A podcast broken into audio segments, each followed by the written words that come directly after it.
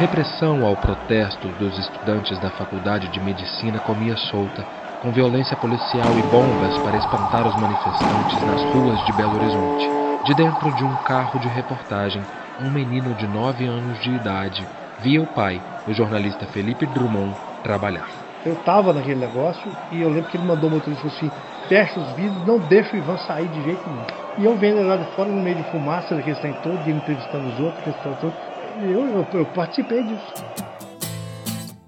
Ivan Drummond, nosso entrevistado deste episódio do Megafone, tem quase 40 anos de redação. Começou como diagramador. Tinha a menor ideia. Aí comecei a aprender. Fiquei, eu lembro que eu fiquei de, de, de 10 e meia às 2 e meia da tarde vendo o pessoal e tentando copiar. E encontrou na reportagem a possibilidade de criar um impacto que para ele é motivação até hoje. E quando você faz uma coisa que você vê que você atingiu uma coisa que é errada e que alguém fez, é mais gostoso ainda. Porque você está enfrentando o cara de frente, de peito aberto. Eu sou o Fred Botrel e este é o Megafone, um podcast de histórias sobre as histórias. Ivan Drummond, prazer recebê-lo aqui para conversar com a gente no Megafone. Ué, ainda bem. Muito bem-vindo. Eu, eu, eu, queria participar É lógico, você é o cara que mais conta a história. a história, ora bolas. Se você já conta a história com o microfone não gravando, imagina com o microfone gravando. Não, acho que sem o microfone é mais fácil. É mais fácil, é, com certeza. Muito melhor. é um prazer conversar com você. Você entrou no jornal em 1979, tinha 20 anos, tinha acabado de passar no vestibular da PUC. Isso.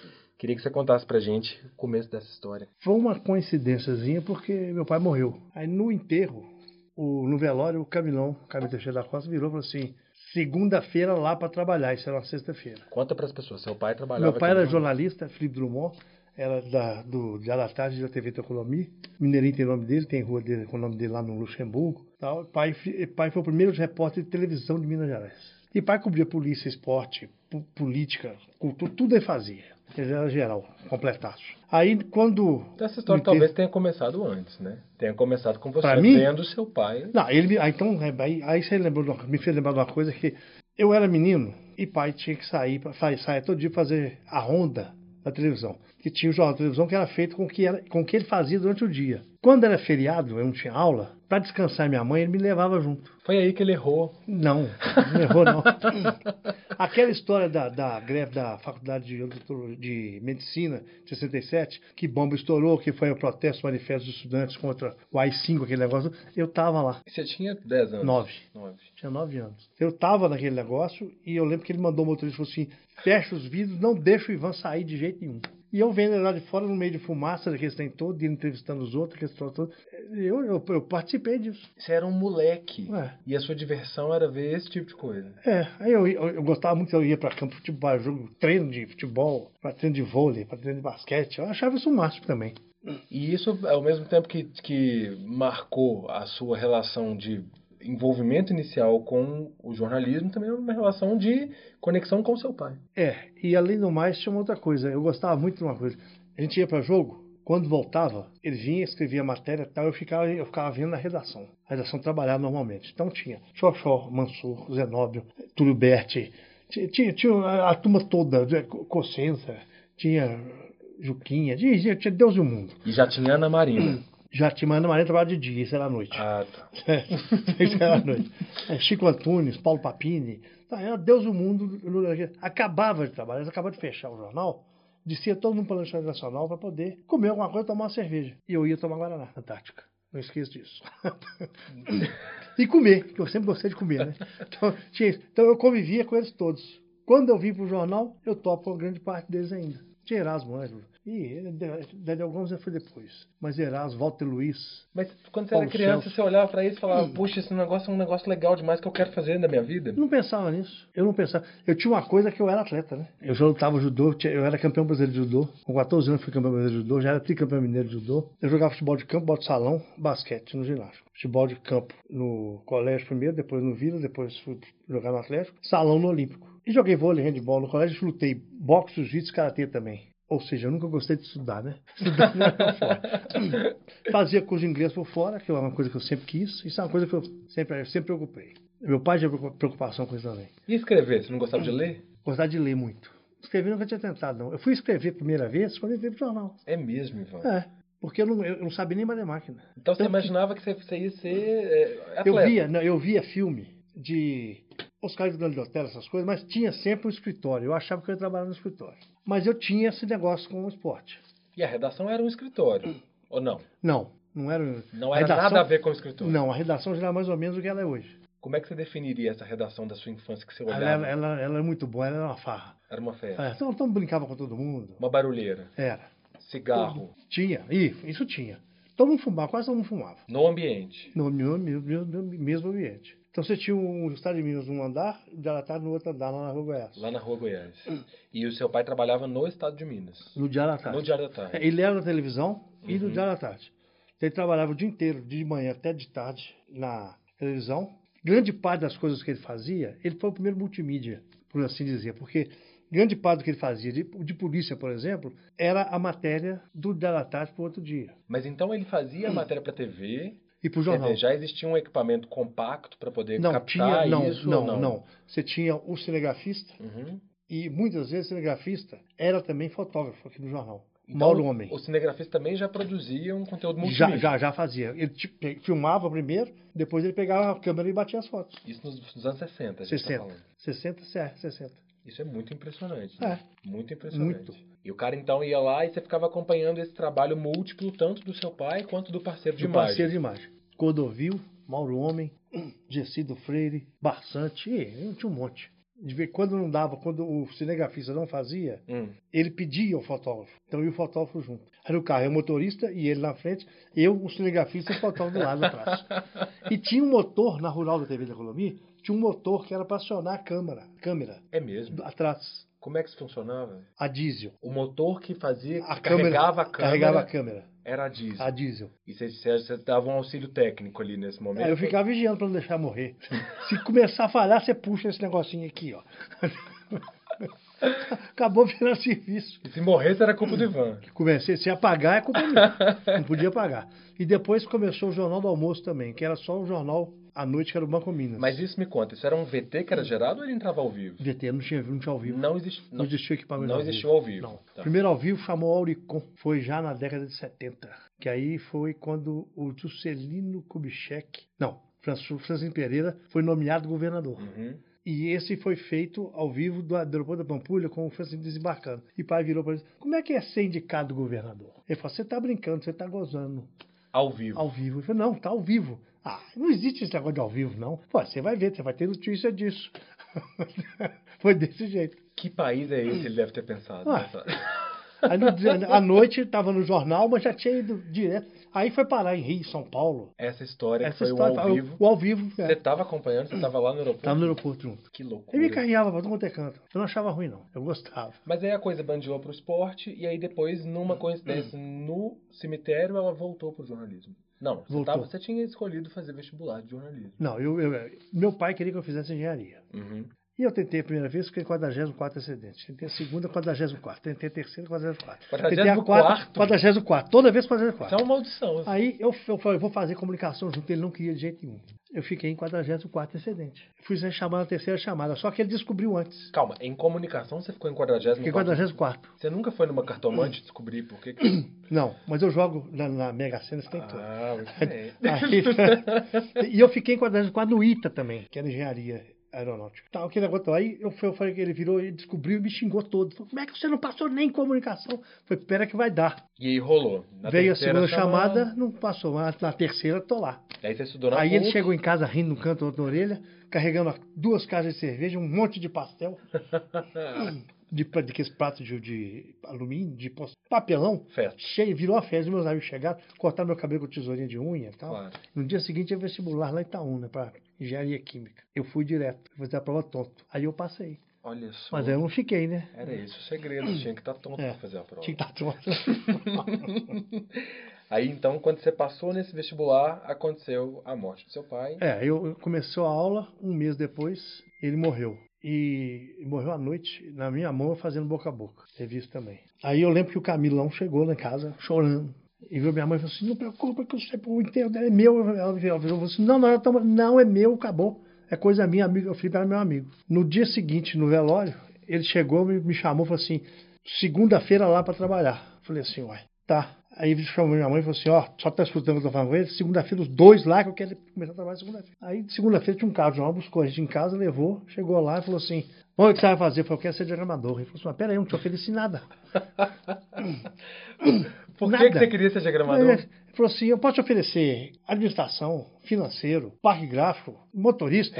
Redação. Não, a redação não. Pesquisa. Mais próximo da redação é pesquisa. Mas diagramação foi por quê? Porque eu tenho um amigo, Estevão, que é filho do Afonso Souza, que ganha tão bem que até carro ele tem. Ele riu demais, falou, tá, tá fechado.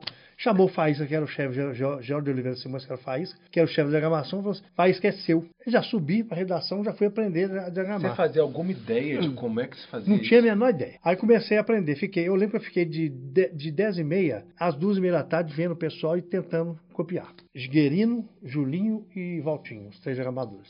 Tá, no dia seguinte, Três diagramadores? era um tempo que era, você fechava interior, segunda sessão, e um extra que tivesse de Então, manhã. um diagramador fechava um caderno inteiro. Não, quatro páginas para cada um. Ah, o jornal era um jornal reduzido. Não, é o a segunda, segunda, segunda, a segunda sessão era oito páginas. Ah, isso aí era A a, tur- isso era a turma de um caderno. De um caderno e mais do que tinha de manhã. Entendi. E, te- e- e- e era na mão. Que calcular tudo. Porque o Diário da Tarde saía De madrugada, de manhã cedo. de manhã cedo. É, 11 horas da manhã eu estava na rua. Isso na segunda-feira eu aprendi. Terça-feira eu fui tentar fazer uma página. Não deixaram eu fazer a página. Aí me deram a página 6 do segundo caderno, que era a página de cinema. Nossa senhora. Não, é porque tem muito, tinha muito anúncio, então ela era menorzinha. Mas não era aquela coisa chata dos horários do cinema? Não, que já vinha pronto. É. É, você só calculava e co- colocava na página, determinava o tamanho do corpo e tal, aquele negócio. E as artes de que filme que vem, que cinema que vem e tal. E Conta mais pra gente mais detalhes desse processo, Ivan. É, era um, um- um processo radicalmente diferente do que é hoje, né? Como é que Uhum. você dava essa transição entre o texto escrito e a montagem das páginas, Bom, a escolha dos tipos, o projeto Essa página, essa pá- página não, ela não era um texto escrito de matéria. Ela tinha as charges, que eram muitas. São Salvador estava começando, o DAC, e tinha um monte de gente. E tinha. Aí vinha os anúncios dos de cinema, você tinha que montar o tamanho deles na página, de modo a caber todos. Aí você ajeitava com o texto. Você calculava o texto para passar por aqui, por aqui, por aqui, por aqui, pronto, as charges pronto. Mas o que que você recebia e o que que você entregava? Eu recebia o texto que vinha da, da programação de cinema, recebia o tamanho dos anúncios de cada anúncio, o, mais, o maior vai sempre embaixo, e tinha uma parte para cima, do lado direito, duas colunas que eram de charges. Você tinha que ajeitar aquilo tudo ali. Mas Senão, esse texto vinha em que formato? Era um texto impresso? Era Um texto impresso. Datilografado? não, datilografado. Aí você punha, você calculava ele. E você adequava de, de acordo com o tamanho do corpo, o tamanho da letra. Mas como é que isso se transcrevia de um formato para o outro? Você mandava, você, você marcava a, a medida e o corpo e mandava para a oficina. E aí alguém na oficina Aí digitava, digitava e imprimia naquele. Aí que tinha o Pestap. O Pestap é o que a gente chama, é aquela, a cola. Vem, o texto está aqui. Você passava uma cola e pregava na página. Aí essa página ia fotografar, fotolitar, Então o trabalho do diagramador era um trabalho de Calcular. pla- planejar. calcular. Aí foi, e na terça-feira seguinte foi mais engraçado. Deu umas 11h30, o diagramador que fazia a capa de relatório, 11h30, 10h30, o diagramador da capa de relatório, Toninho, não tinha aparecido. Tinha ficado doente. E aquele corre, corre, corre, corre, corre. Aí tinha o Estevão também, diagramador. Aí o faz, falou assim, Ivan, vem cá, foi o que que é? Tem que fazer a capa de relatório agora, correndo. Terceiro dia de firma. Segundo. Segundo dia de firma. Eu fiz. Não sei como, não, mas eu fiz. Aí foi aquele troço, aquele alvoroço, virou festa. O Camilão desceu dessa vez e foi lá em cima falar comigo. Você, co- em dois dias você fez, então demora 15, 20 dias pra fazer uma página. Você fez a capa do Alatar, não sei o que, e ficou. Aí ele virou, faz, falou assim: faz, contrata e põe pra trabalhar já. Ah, isso era um teste. Não era um teste, não era nem pra ser um teste. Eu já põe pra trabalhar, acabou. Ali eu já fazia capa. Eu passei a fazer normal. Foi um, um batismo de capa. Foi um batismo, foi um batismo de fogo e assim. E pra mim não alterou nada. Não, não- não tive a sensação da importância daquilo, não tive. Mas então. Uma coisa normal. aí- mas montar essa capa também obedecia a esse mesmo critério. Quer dizer, Não, tinha um você editor, recebia. um editor de te- primeira é, página. O editor te entregava, não o editor de primeira página, o editor do caderno. Te entregava a matéria, a foto, e falava assim: me dá o título. Qual o tamanho do título, só que eu vou fazer. E eu, geralmente, eu fechava com o Roberto Drummond, que é parente, né? Era primo do meu pai. Eu lembro que quando eu cheguei na redação, a primeira pessoa que me recebeu foi o Roberto Drummond. Assim, agora quem vai dar conta de você sou eu. Nossa, o prazer e tanto, né? Aí ficou. E era um negócio. convívio interessante, você aprendeu Muito. muita coisa. Muito, muita coisa. É, os livros dele, eu sabia dos livros antes. Porque eu era uma das poucas pessoas que ele conversava sobre os livros. Ele chegava, estou fazendo um livro disso, não sei o que, coisa e tal. Roberto, a crônica de amanhã, como é que vai ser? Ele falou assim, eu tenho que ver. Vão lá embaixo comigo, vão. Ele parou na porta da, da farmácia e ficava olhando, ele ficava vendo passar as pessoas, ele achava um personagem ali. Isso é um troço muito interessante. Aí ele via, ele via um cara vindo com a câmera da tela lá embaixo, ou do Cruzeiro do América, ele ia pé do cara para conversar com o cara. Vai que ali tem uma história. Tinha história, ele tirar a história dali. Isso quando ele estava apertado. Quando aquele dia que não tem nada, se não, tem, não teve jogo, não teve não teve nada, ele arrumava a crônica dessa forma. Vai pra rua. Vai pra rua. Lugar de jornalista é na rua, não é dentro de fechado na sala, né? A, a coisa acontece é na rua. É. Né? É interessante você citar esse caso aí. A gente vai começar então falando sobre uma história importante que você escreveu recentemente, que foi justamente o resgate de uma dessas personagens aí, encontradas na Por rua. culpa dele. Por culpa dele. Vamos ouvir um trecho.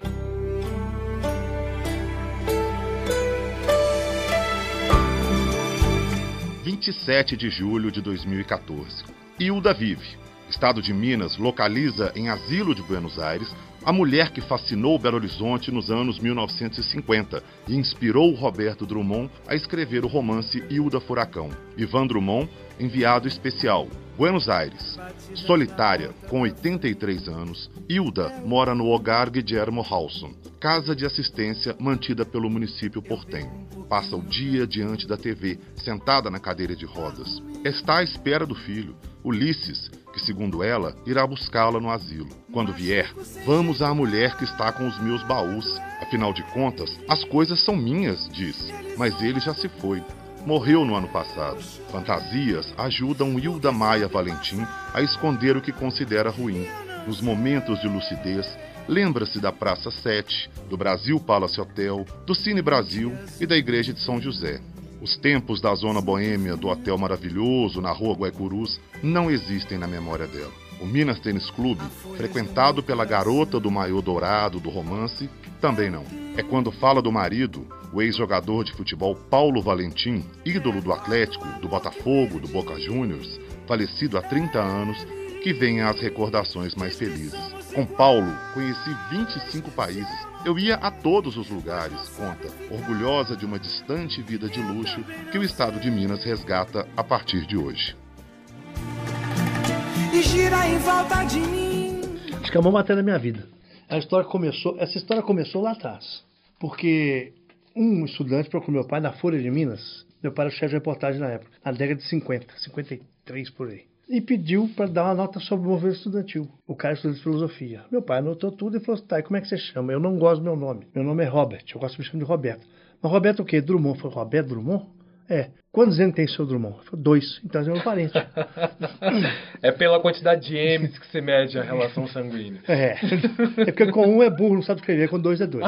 Aí o, o, o, o Roberto falou assim, mas quem que é sua mãe? Ele falou, "É, sua mãe é prima do meu avô. Você sabe bater máquina? Ele falou assim, sei. Então você vem aqui amanhã que eu vou te dar um emprego. E colocou ele como repórter da zona. A prerrogativa era saber bater máquina. Tem que saber bater máquina. Foi cobrir o puteiro. Foi cobrir, foi cobrir a zona, né? a zona boêmia. Lá ele com- começa com essa história. Ele conhe- com- começa a conhecer as pessoas e tal, que é na zona que estava a, a, a, caso de polícia, caso do, do, do Riquinho que vai. Os bastidores da política. É, a política estava de correndo. E, e ele vê o Paulinho Valentim, que era o ídolo dele lá. Por que, que ele ia lá toda noite? Então intrigou. Aí até que ele descobriu a história, o romance dos dois. Aí ele fica com aquilo na cabeça. Aí ele cria um romance em cima dessa história. Até porque de santo, Paulinho Valentim não, Não devia tinha ter nada, nada. não tinha nada. De Paulinho Valentim a Frei Maltos é toda ficção. Ficção, é. Não existiu o Maior Dourado, não teve nada disso. Ele pegou a história, pegou uma prostituta da zona, jogou lá no Minas, que era o supra-sumo da elite de Belo Horizonte, Uhum. e criou esse personagem. Pronto. Frei Maltos é, é Frei Beto. Então tem, tem as relações. Hum. Que ele ficou amigo do Frei Beto depois e tal. Tá. E eu tinha ganho uma foto do Jader de Oliveira, que era muito amigo do meu pai, que era da BBC. Ele era daqui de Alatá, depois foi pra BBC. Uhum. E o- ele me deu uma foto do dele, do Paulinho e era no apartamento deles, a parede era de viludo. E eles participavam das festas de Peron. Eles tinham, então, e eu cismei com essa história, peguei e fiz uma história para o jornal em 2003. Contei a a história do relacionamento deles, como é que começou. A verdadeira história. O começo da verdadeira história. Como Uhum. é que eles casaram e tal. O que que foi o Paulinho Valentim bateu no, num time do Rosário, na seleção uruguaia, sozinho, intervalo do primeiro tempo do jogo, lá em Rosário. Por isso o Boca contratou ele. E ele fez os três gols do jogo, tal, aquele negócio todo tal, e vão para Buenos Aires e, e fica. E eu fiquei encucado com essa história. Depois eu fico sabendo que ele estava mal. Ele- o Atlético foi jogar em 71 no México e o Tele Santana descobriu, junto com outro jornalista, o Luiz Carlos Alves já falecido, que o Paulinho Valentim estava trabalhando de estivador no Cais do Porto, da cidade que eles foram. E eles foram visitar o Paulinho. Chega lá e tá morando Paulinho Valentim, Hildo Furacão e Ulisses Filho num quarto, num barracão muito ruim. Tele dá dinheiro, Dari também ajuda. E o Atlético ficou de voltar lá, acabou que nunca mais voltou. O Boca fica sabendo da história e busca e leva de volta para Buenos Aires. Isso aí já é parte da minha história. Que eu estava lá em Sete Lagoas cobrindo o Uruguai, em 2014, né? Que o Uruguai estava baseado em Sete Lagoas, fazendo a pré-temporada para a Copa. Toca o telefone, o Washington Mello, outro jornalista, amigo do meu pai. Ivan, tem uma, amiga minha que quer seu telefone. Falei, pra quê? Não sei. Mas não é pra ela, é pra passar pra uma amiga dela. O que, que eu faço? Vai dar meu telefone. Mas se for uma coisa pra te incomodar, pra te importar, eu falei, eu desligo. No dia seguinte, a gente tava indo pro trevo, contornando a pracinha de de frente da lagoa, toca o telefone, Marisa Barcelos falando de Buenos Aires, eu sou amiga de fulana, que é amiga de Washington Mello. Eu queria te dizer, queria te perguntar, foi você que fez aquela matéria com Hildo Furacão e Paulo Valentim em 2013? Foi há 11 anos? Foi. Foi, eu quero te dizer que ela está comigo aqui no meu asilo que eu trabalho em Buenos Aires. Eu fiquei doido. Rapaz do céu. Eu cacei 11 anos esse. Eu fui, eu fui até pro México, eu cacei esse troço, não achava. Onde é que ele estava? Paradinho desse, não tinha. Aí que eu fui saber que o Boca tinha buscado. ele. Aí eu que eu liguei para Cabo Jornal, ó, eu tenho que ir porque eu achei aí do furacão, ficou todo mundo doido também. Ah, achou, achou, achou. Como é que foi? Você contou isso pra quem aqui? Eu liguei pro Josemar e pro Cláudio Regui. Aí o, a história foi assim, só depois da Copa. O Brasil perder, né? Então eu preciso torci o Brasil perder todo dia. Pra acabar logo essa Copa. Ah, pra acabar. O Brasil saiu, eu vou embora pra Buenos Aires. O Brasil tá com 83 anos, então tenho que ir embora. É melhor ir logo. Aí eu, é, o Brasil perdeu para Alemanha de 7 a 1 eu embarquei no dia seguinte. Você e Ramon Lisboa, um jovem repórter Não, foi eu sozinho, eu fui sozinho. Eu Você foi sozinho? Fui sozinho. Não tinha nem tempo. A desculpa era, você vai cobrir a torcida da Argentina na final contra a Alemanha. Hum, tá. Plaza de São Martin. tá. Então fui sozinho, embora. Mas tem foto da Hildo do, do, do, do Ramon? Foi feito depois. Hum, Um- não lembro, PH que foi lá e fizeram a matéria com ela. entendi. Então, nessa primeira vez, nesse encontro aqui, você foi sozinho. Tava sozinho. Eu lembro que eu cheguei no lugar todo com vergonha, encabrunhado aquele negócio, como é que eu faço? Como é que vai ser quando eu ver ela? Quando eu encontrar, como é como é que vai ser? E como foi? Foi mais normal do que eu esperava. A, a Marisa virou e falou assim, ô, Mar... ô Hilda, esse aqui é o Ivan, é lá de Belo Horizonte, do Jornal do Estado de Minas. Ah, eu lembro do Jornal do Estado de Minas, aí eu entrei. Aí eu passei a conversar. Aí apareceu o que tinha que aparecer. Eu fiquei três dias conversando com ela. Tinha hora que ela devaneava, tem hora que não, tinha hora que não. E eu descobri a, a mulher, a companheira do filho dela, que foi o que me deu o maior número de fotos. Deu o maior número de fotos? E tem um caso engraçado aí, que meu filho é de outro jornal. Tá cobrindo a Copa, Brasil, Brasil e Alemanha. 3 a 0 ele na bancada na frente da minha. Eu rindo, e todo mundo, ó, aquele negócio indignado, não sei o quê. Ele olhou pra você tá rindo de quê? Eu falei, depois você vai saber. Ele não sabia. Ele, não, não contei pra ninguém. A única pessoa que ficou sabendo disso foi Josemar, Cláudio Regui e Arnaldo Viana, mais ninguém. Um dos motivos de eu ir sozinho era, foi esse, para não ter, Não vazar de nenhuma não, maneira. não sair de jeito nenhum. Porque isso era a matéria do ano do jornal. Claro, uma grande história. Nem o Brasil campeão do mundo era tão grande igual a Chaio do Furacão. E deu, dei sorte. Conversou três dias com ela, ela contou algumas histórias. Contou um faziam- monte de história, tal, inclusive esse negócio do baú, que eu esperava tal. Dava pra você, ver. de cara eu percebi que não, ela não estava bem de cabeça. Claro. Um cara acabou ajudando muito lá, que é um cara que também estava internado no asilo. Ele passou na porta, viu ela conversando comigo, entrou, tim, tim, tim, é gol de Valentim, tim, tim, tim, é gol de Valentim. Ele é torcedor do Boca e fã do, do Paulinho Valentim. Aí ela deu uma relaxada. Aí no outro dia ela pediu para comprar shampoo para ela. Aí você comprou. Comprei shampoo, dei para ela shampoo, creme. Eu gastei dinheiro com essa história. A minha diária eu gastei com esse tema. Eu vou para Paricá, mulher, eu tenho que fazer a matéria.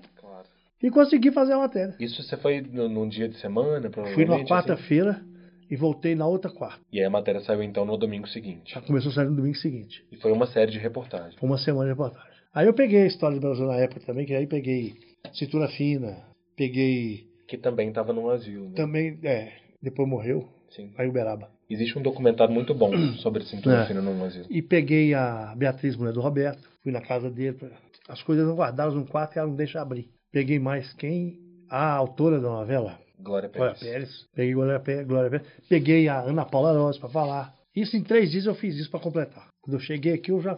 Isso é um trabalho cabuloso, né? É um negócio. Você tem que pensar 500 coisas ao mesmo tempo, né? Mas você já está acostumado com isso, você vai embora. Como é que é ler essa matéria depois? Como é que é ouvir essa matéria? É engraçado, eu esqueci, eu escrevi isso. a primeira coisa que eu estava pensando foi, "Jesus, eu escrevi isso. É engraçado. Inspiração para fazer isso. Que eu sei para escrever não basta você sentar na frente do computador e escrever. O que que precisa? Você precisa parar pensar como é que você vai fazer. O que é quanto, por que aonde. Só para começar, né? O básico é isso. Mas é, mas, não, mas é uma matéria que não tem nada a ver com isso. Não é uma matéria de polícia. Ela é outro, um outro tipo de matéria. Então, peraí. Vão lá romance que eu li. Vão lá em poesia, que meu avô era poeta. Vão lá. Aí você pensa em tudo. É uma matéria que tem a ver com literatura. É.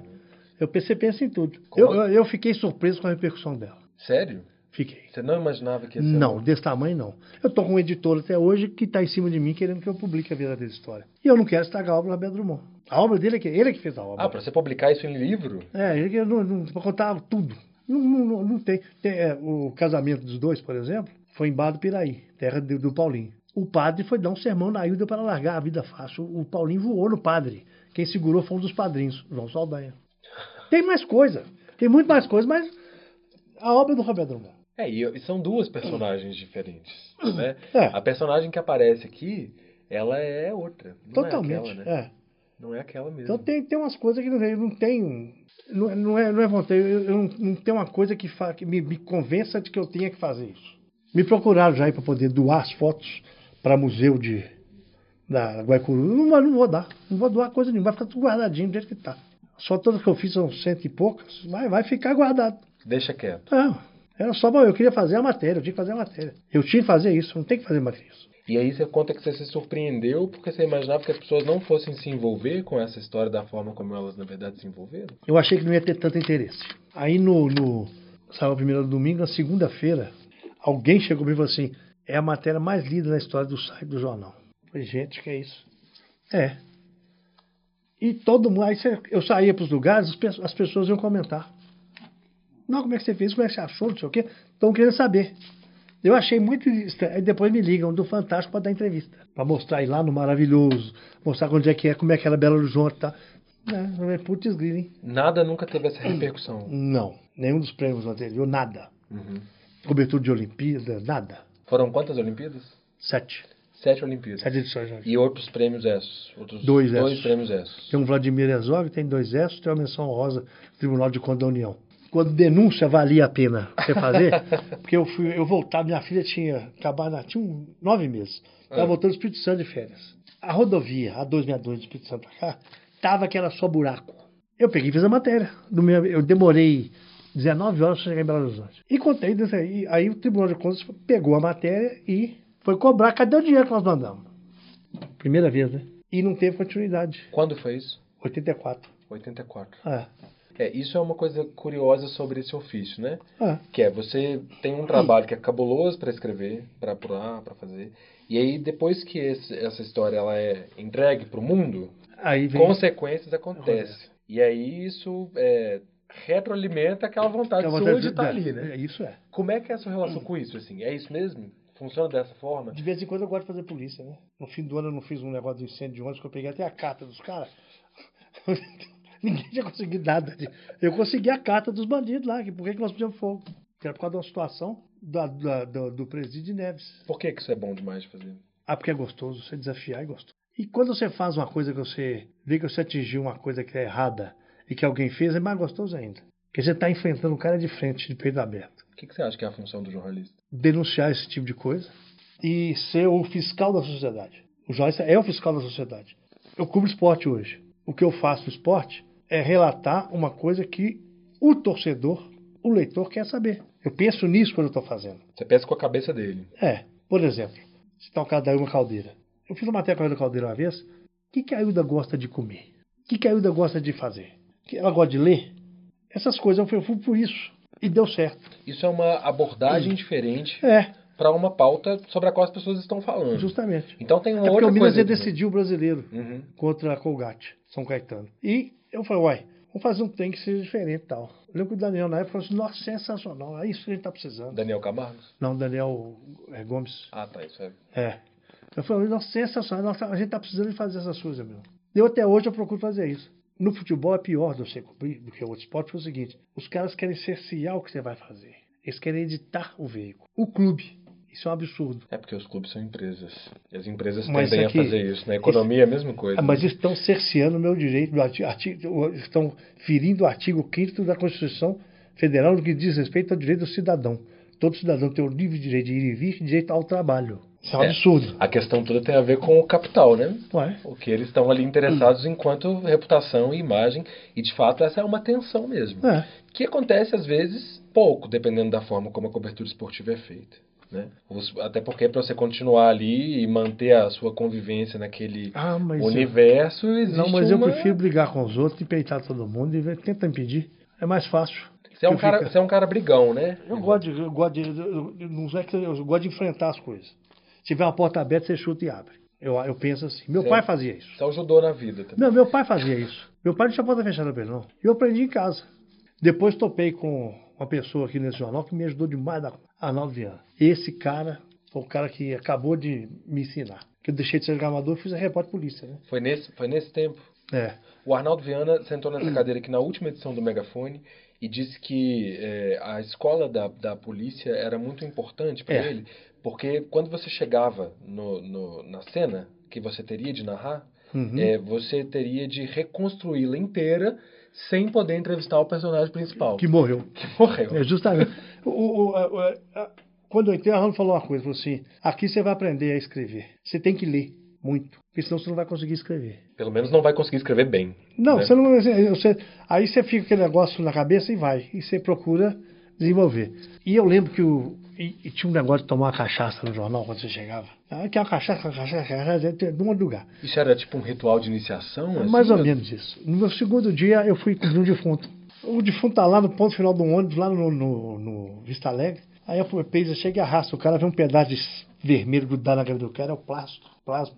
Sai, correu. um. Eu cheguei na redação e falei, ontem eu não bebi não, hoje eu quero na pinga. Era o batismo. O meu batismo foi ver um defunto. Você ficou impressionado? Eu fiquei assustado. Uhum, Era o primeiro defunto. claro, Primeiro defunto você nunca esquece. com certeza. Eu não esqueço do meu. então tem essas coisas que você vai, você vai aprendendo burilando. E aí, voltando para esse começo, Ivan, que a gente já precisa encaminhar, infelizmente, para o encerramento da nossa conversa. Se você pudesse hoje voltar lá em 1979 e dar algum tipo de conselho para aquele jovem Ivan Drummond de 20 anos, começando uma carreira no jornalismo, você diria o que para ele? Seja menos cabeça dura. Porque eu sempre fui meio cabeça dura, né?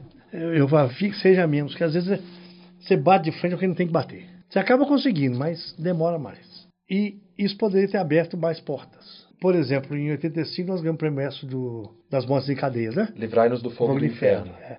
Ali eu fui maleável. Já em 87, nós ganhamos no caso Alain, foi o estofador que escapou do Esquadrão da Morte, eu já tive que enfrentar a polícia inteira. Conta pra gente melhor essas duas histórias. Essa do, do, de 85, do Vale do Fogo do Inferno, começou a aparecer uma morte num presídio lá de Juiz de Fora, Santa Terezinha. Aí aparece uma morte aqui na Lagoinha. Aí aparecem duas mortes a furtos. Quem cobria furtos era eu. Eu vou pra lá.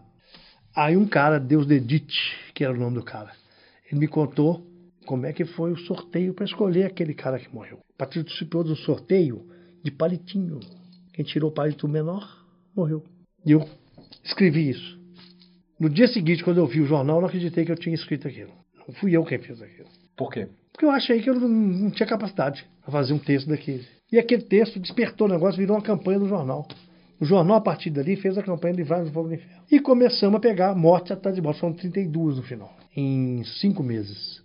Entrou o Ministério Público, entrou tudo. Lacraram a Lagoinha. Foi pior que a FUT lotou, tinha mais morte da FUT. Abre, reabre a Lagoinha. Daí nós estamos contando tudo, passo a passo. É um troço assim, que é, se tivessem cuidado daquilo, como tinha que ter sido cuidado, talvez eu não vivesse o que vive hoje. Esses espasmos na segurança pública praticamente anuais. né? Justamente. né? Não, não, não seria tão frouxo igual é. Não seria uma coisa assim da polícia sofrer ameaça hoje, Uhum. que é um troço absurdo. E a gente existiam acordos, por exemplo, cobrindo a FUTS, você fazia a matéria do caso resolvido Uhum. e colocava o nome da equipe que participou. Eles queriam aparecer no jornal. E eu pôr o nome deles no jornal cada vez vem mais assunto para mim. Claro. Não se noticiava suicídio, hipótese alguma. Uhum. Então tem um monte de coisa que, que acontecia. E o casalão? O Casalan. Dois anos depois. Foi dois anos, só deu uma sorte danada.